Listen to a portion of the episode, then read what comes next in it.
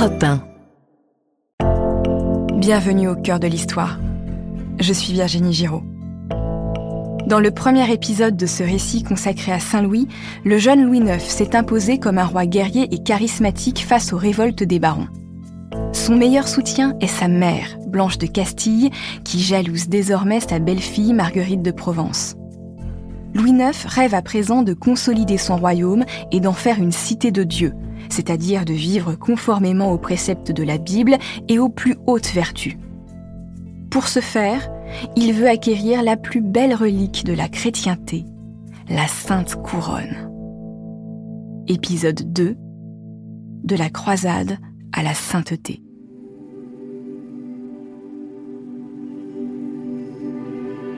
Nous sommes à Paris le 26 avril 1248. Louis IX, vêtu d'une simple chemise et pieds nus, porte la sainte couronne d'épines du Christ dans la sainte chapelle qu'il a faite construire pour l'abriter. Ce moment est très émouvant.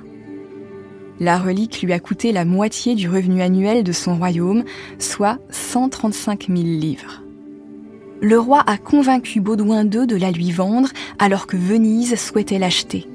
La Sérénissime est en train de devenir une puissance maritime et il était hors de question pour Louis IX de lui laisser posséder la Sainte Couronne. Elle lui revenait à lui, le plus grand monarque d'Europe. Fermez les yeux et imaginez la Sainte-Chapelle. C'est le plus beau style gothique. Elle a été conçue comme un reliquaire géant.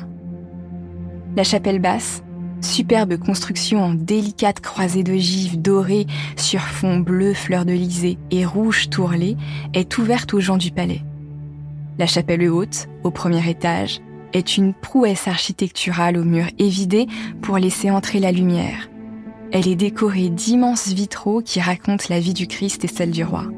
Elle est réservée à la famille royale. Dans cette chapelle haute, Louis IX est au-dessus des hommes et en dessous de Dieu on peut dire qu'il est à sa place. Et servir Dieu est une obsession chez lui. Suite à une grave maladie qui a menacé sa vie, il a promis de se croiser, c'est-à-dire de partir en croisade.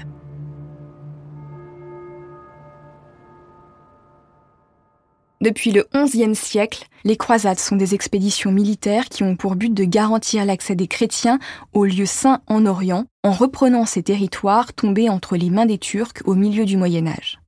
Il n'y a pas que les pèlerinages qui intéressent les chrétiens. Il y a aussi une volonté de protéger les chrétiens d'Orient contre les exactions des musulmans. Les musulmans pratiquent alors le djihad qui s'attaque aux infidèles et aux mauvais musulmans, et ce djihad s'inscrit aussi dans une logique d'expansion du territoire pour servir les intérêts de Dieu.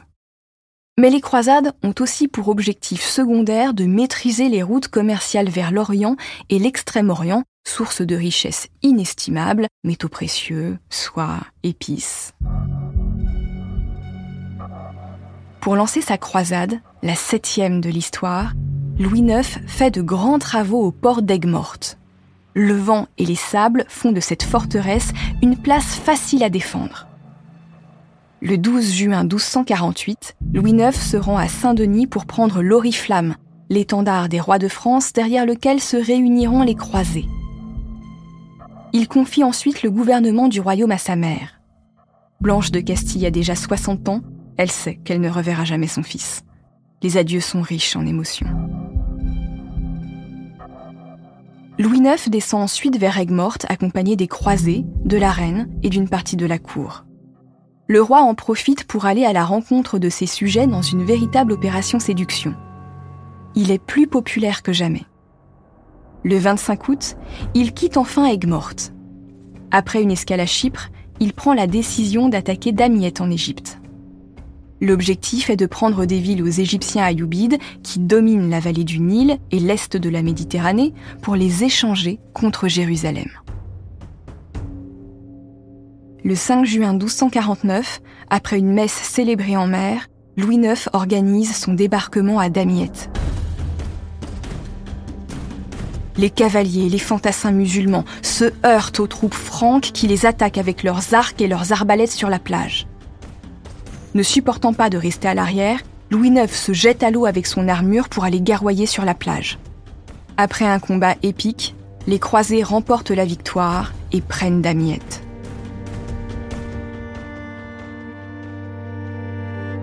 Le roi décide d'avancer vers le Caire avec ses troupes.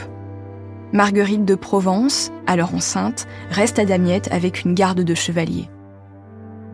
En février 1250, la bataille de Mansoura est plus ardue. Elle n'est qu'une demi-victoire et une partie des croisés souffre de dysenterie. En avril, la bataille de Fariscourt est une véritable hécatombe et le roi est fait prisonnier.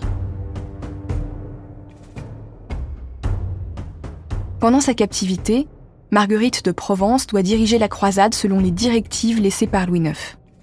Pas question de se lancer dans une nouvelle attaque. Elle n'a plus assez d'hommes pour cela.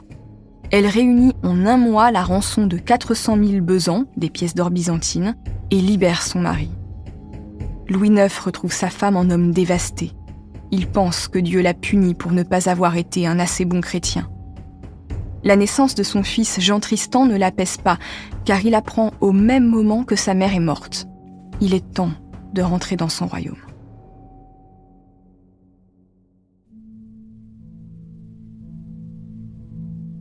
Louis IX débarqua hier en 1254 après six ans d'absence. Le chevalier charismatique n'est plus qu'un souverain qui rêve de faire pénitence et de dédier son royaume à Dieu. Il s'inflige une existence d'ascète. Il peut passer jusqu'à 8 heures en prière par jour. Il affadit sa nourriture en versant de l'eau dessus pour échapper au péché de gourmandise.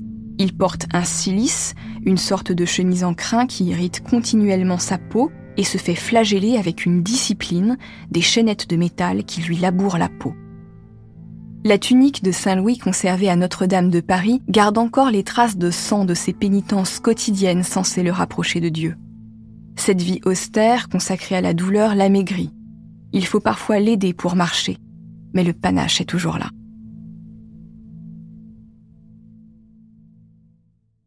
Louis IX veut réformer son royaume pour plaire au Seigneur mais soyons honnêtes, aussi pour renforcer la couronne.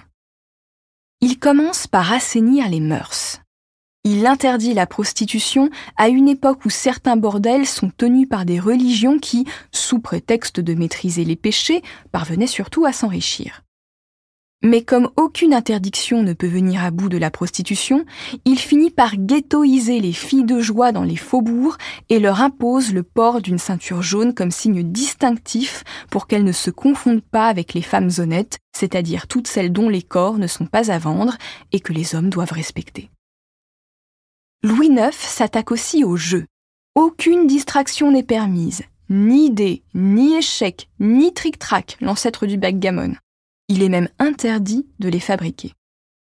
Il persécute aussi les juifs qui sont pour lui un vrai problème. Ils ne sont pas des hérétiques, c'est-à-dire des chrétiens dont la doctrine aurait été condamnée, et leur religion est une vraie religion, contrairement à l'islam selon les croyances de Louis IX. Il ne peut pas exterminer les juifs comme des hérétiques, mais il peut les marquer pour les empêcher de se mélanger à la population. Il les oblige à porter la rouelle, une sorte d'anneau de tissu jaune cousu sur la poitrine et dans le dos. Il fait ensuite brûler les Talmuds parce que ceux-ci offensent Jésus et la Vierge. Il interdit ensuite aux Juifs de pratiquer l'usure, c'est-à-dire les prêts avec de lourds intérêts parce qu'ils sont condamnés par l'Église. Et puis il poursuit cette politique en s'attaquant aux banquiers lombards dans la foulée. La confiscation de ces biens tombe directement dans les caisses de l'État et finance les grands projets. Louis IX réforme aussi la justice. Il commence par l'interdiction des ordalies. Quand on pensait une personne coupable d'un crime, on pouvait la soumettre au jugement de Dieu dans une épreuve par l'eau ou par le feu.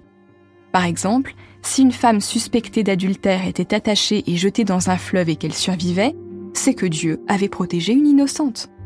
Si un homme était suspecté d'avoir commis un crime ou un acte de magie, on pouvait lui faire tenir un fer chauffé à blanc si au bout de trois jours la cicatrice était propre, il était innocent. En cas d'infection de la plaie, il était coupable. Louis IX jette les bases de l'état de droit. Il instaure une cour d'appel qui dépend directement de lui. Il montre ainsi que sa justice est plus équitable que celle des féodaux, c'est-à-dire celle des grands seigneurs.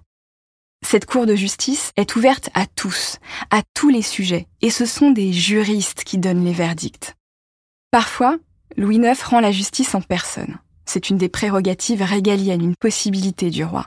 Parfois, il l'a fait sous un chêne dans le parc du château de Vincennes. Et c'est comme ça qu'est née l'image d'Épinal du roi rendant la justice sous son chêne. Mais en général, il n'intervient pas personnellement dans les affaires qui sont jugées par sa cour. Il n'intervient que dans le cas où des nobles sont mêlés à ses procès.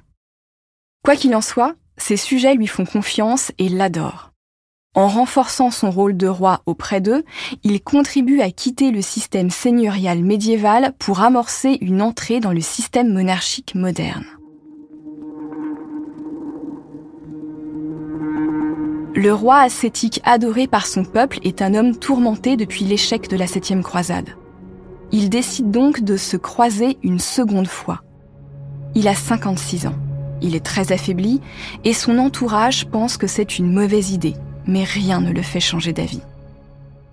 Le 14 mars 1270, il reprend l'oriflamme, l'étendard des rois de France à Saint-Denis.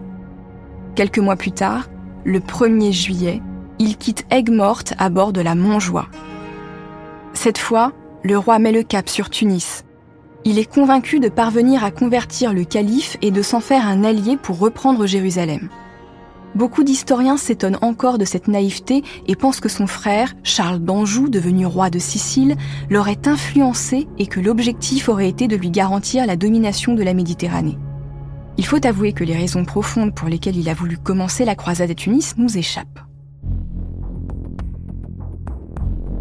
Louis IX, si faible qu'il ne tient presque plus debout, décide d'attaquer Carthage. La bataille est d'une rare violence. Puis, le roi ordonne le siège de la ville. Ses troupes souffrent de la faim, de la soif et des maladies. L'odeur des cadavres en puant l'air. Le calife et ses alliés multiplient les petites attaques qui épuisent les croisés. Mais Louis IX ne veut pas se replier. Il attend les troupes de son frère qui doivent lui prêter main forte, mais elles tardent à venir et le mauvais sort s'acharne. Le 3 mars 1270, son fils, Jean Tristan, né à Damiette, qui s'était croisé avec lui, décède prématurément. Louis IX est aussi malade. Il est déjà très affaibli. Le 25 août, il agonise. Il demande à se faire déposer sur un lit de cendres, dernière marque d'humilité dans une vie menée à l'exemple de celle du Christ. Le symbole est fort. Le roi, né de la poussière, s'apprête à retourner à la poussière. Charles d'Anjou arrive enfin. Il baise avec ferveur les pieds de son frère qui n'a plus la force de parler. Le roi parvient seulement à lever la main pour faire un signe de croix. Il meurt à 3 heures de l'après-midi, comme le Christ crucifié.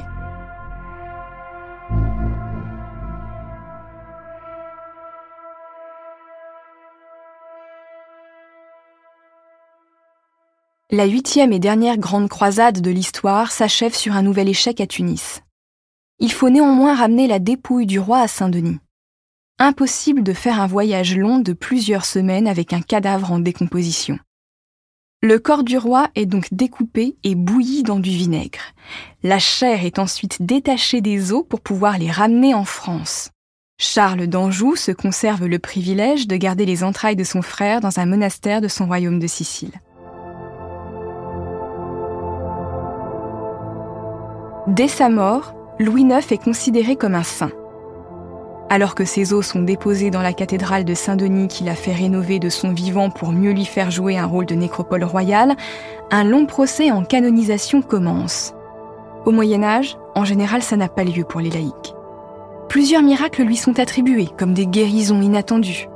Enfin, en 1297, 27 ans après la mort du souverain, le pape Boniface VIII, convaincu de la sainteté du roi et désireux d'avoir des rapports privilégiés avec le royaume de France, annonce la canonisation de Louis IX qui devient enfin Saint Louis.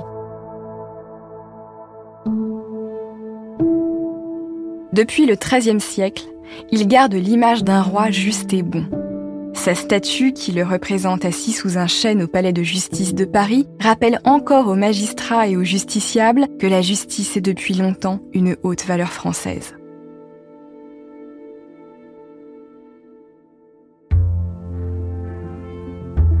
C'est la fin de ce récit en deux parties consacré à Saint-Louis.